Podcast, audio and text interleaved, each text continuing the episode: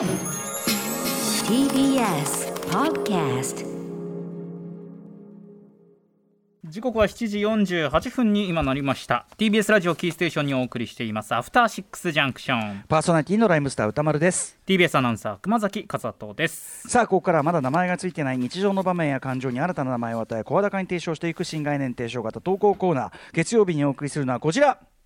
ファーストマン宇宙で初めてこれをやったエジソンコロンブスアインシュタイン初めてをして名前を残してきた偉人がたくさんいる。そうこの宇宙に存在する全ての物事にはそれを初めてやった人間すなわちファーストマンの存在があるのです、そこで我こそは宇宙で初めてこれをやった思いついた、はい。とあなたが昔から心から信じ込んでやまない発明や発見を高らかに宣言する、自称栄光なき天才たちを称える総高校企画となっております、ねえー AD 山添君のね、えー提案企画でございました、うん。4月から始まったこの企画早くも今夜でとりあえずの最終回。どと。いうのもカルチャーはい。最新レポートの5時間でですね、えーミニ四駆アドバイザーのアストさんから説明があったように来週から8月いっぱいまでこの時間はミニ四駆のアプリミニ四駆超速グランプリとのコラボレーション企画がスタートするからということでございます、ただしファーストマン非常に好評だし順調にメールも集まってきているので、ちょっともったいないのでもちろんあの続ける一区切りしてから続けるやもしれませんし、まあ、その合間合間に特集とかね。ちょっとねどこかの時間でね。うん、僕はやってもいいかなと思ってますけどね、うんうんうん。山添君がねあのフュージョン特集に続いてなかなかなかなかの打率で、いいね。はい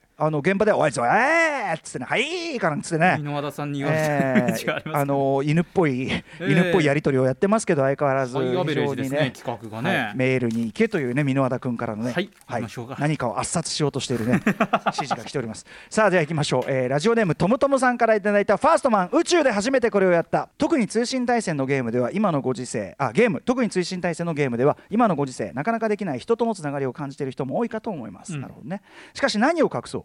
宇宙で初めて通信対戦ゲームを発案しプレイしたのは僕です。ほあれは1980年代初頭、うん。まだファミコンも発売されていなかった頃の話です。これはかなり早いですよ。これは当然ね。だってインターネットになってないですかうらねこれね、えー小学生だった当時友達と交換日記をするという課題がクラスで出されました。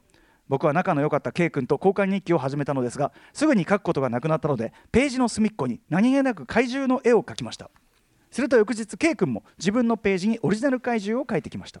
そして相手が空を飛ぶ怪獣を描けばそれを撃ち落とすミサイルを装備した怪獣を描くなど相手の怪獣よりも強そうな怪獣を描くという対戦が始まりました。ここに通信を使った世界初の対戦ゲームが爆誕したのです子供だけにゲームバランスという考えはなくすぐに100兆度の火を吹く怪獣や絶対死なない怪獣 絶対死なない怪獣、えーなどが登場してグダグダになっていきました。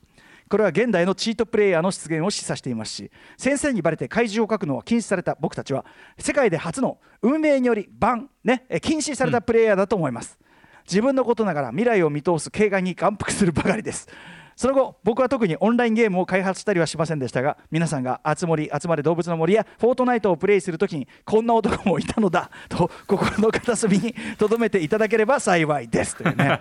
いいですね。これはもうファーストマンの真骨頂たるメールですね。いあのいい気なもんだというね、うん。えー一号につける。でもねあのなんていうの？お互いこうスペックをかだからまあポケモン的でもありますよね。そうですね、まあ、対戦で本当にシンプルな対戦をやってたってことですよね。うん。まあだからノートというだからそのね通信って言って私は思わずプップってやってしまいましたけど、ええ。まあ通信まあノートというねノートという紙というメディアを通じた通信ではありますからね。確かに。それも通信ですもんね。だし、うん。そもそも例えば RPG ゲームの RPG とかだってテーブルトーク RPG とかね要するに直接人が会話して想像力でやってたのが、えー電子化されてで今やそれがその 3D 化されてそうかそう順番なんだってもともとはこうやって、えーアナログにやっていたものね、うん。人と人とかその放想像力で補っていたものが発展したものに過ぎないのであるからこれはやっぱり通信対戦ゲームとまあ言ってもまあもう間違いではないですよね。まあ、だからこういうような考えがあってそれがそうです。ゲームの世そうです。この界でそうですそうです。まさに。実現したっていう流れはこの流れなわけですもんね。こういうイデアです、イデア、通信対戦ゲームというイデアがあってこそ、後にそれが具現化したものが現れるわけそういうです。ことですね。はい、あと僕はここが好きですね、やっぱりね、あの子供ならではのそのゲームバランスに対する配慮のなさ、100兆度の火を吹く怪獣や、絶対死なない怪獣、もういいですね、もうね、ラストワード、ね、あの自らゲームを終わらせる、ねえーあれを書き込んでしまう。死なない言われちゃったらもうね、ええ。こう倒しようがない。まあでも分かりませんよ。そのシーボーズみたいにねあの幽霊型怪獣という可能性もありますからねそれはね。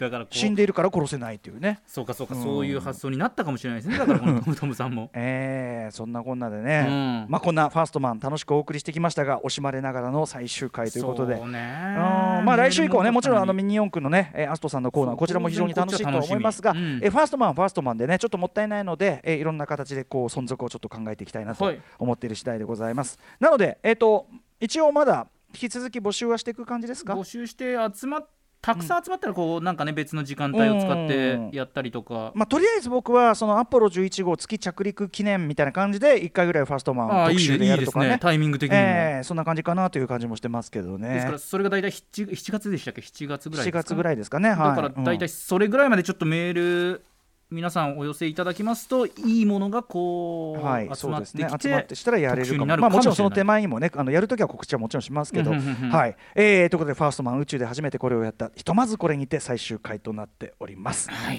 こんな感じですかね。そうですね。今ということでここまで新概念提唱型投稿コーナーファーストマン宇宙で初めてこれやったとりあえずの最終回お送りしました。ゾエお疲れ。ありがとう。